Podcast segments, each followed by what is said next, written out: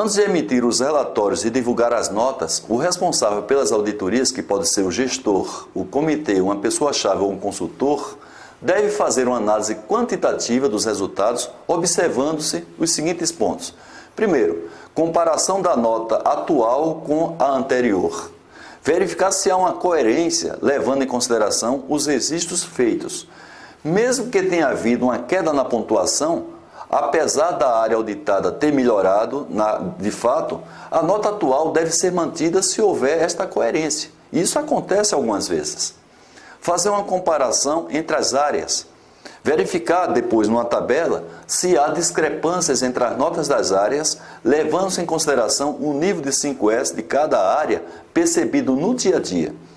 Caso haja uma discrepância superior, por exemplo, a 10 pontos percentuais, ou seja, uma área apresentou uma nota 10 pontos percentuais superior à outra, que aparentemente está melhor, a recomendação é discutir com os auditores que auditaram aquelas áreas para ver se há alguma necessidade de fazer correção.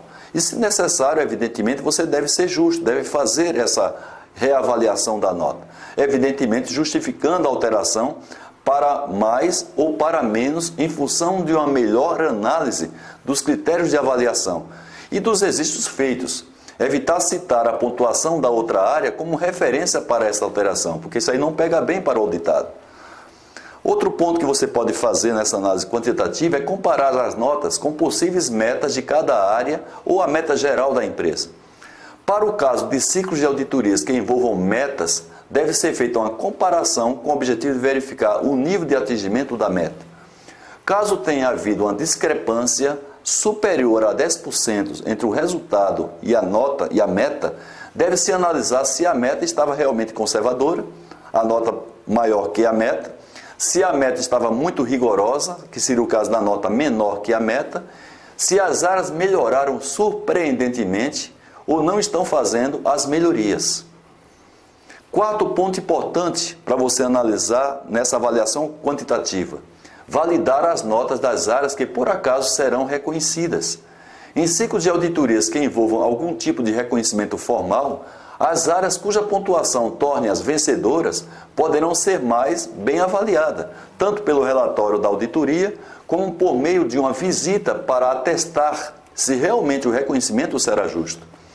E como você poderia divulgar os resultados de cada ciclo de auditoria?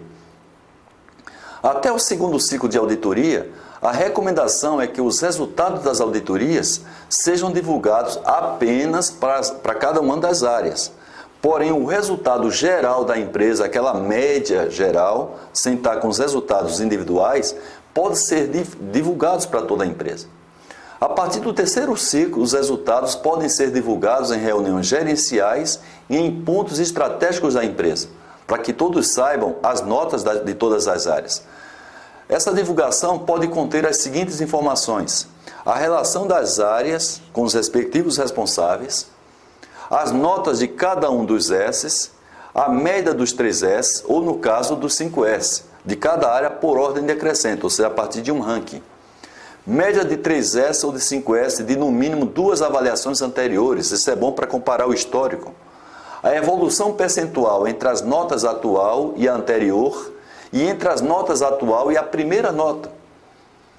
Outra coisa que você pode destacar é a classificação de acordo com as notas. Por exemplo, 20% das áreas com notas inferiores a 50%, 30% das áreas com notas entre 51% e 70% e assim por diante.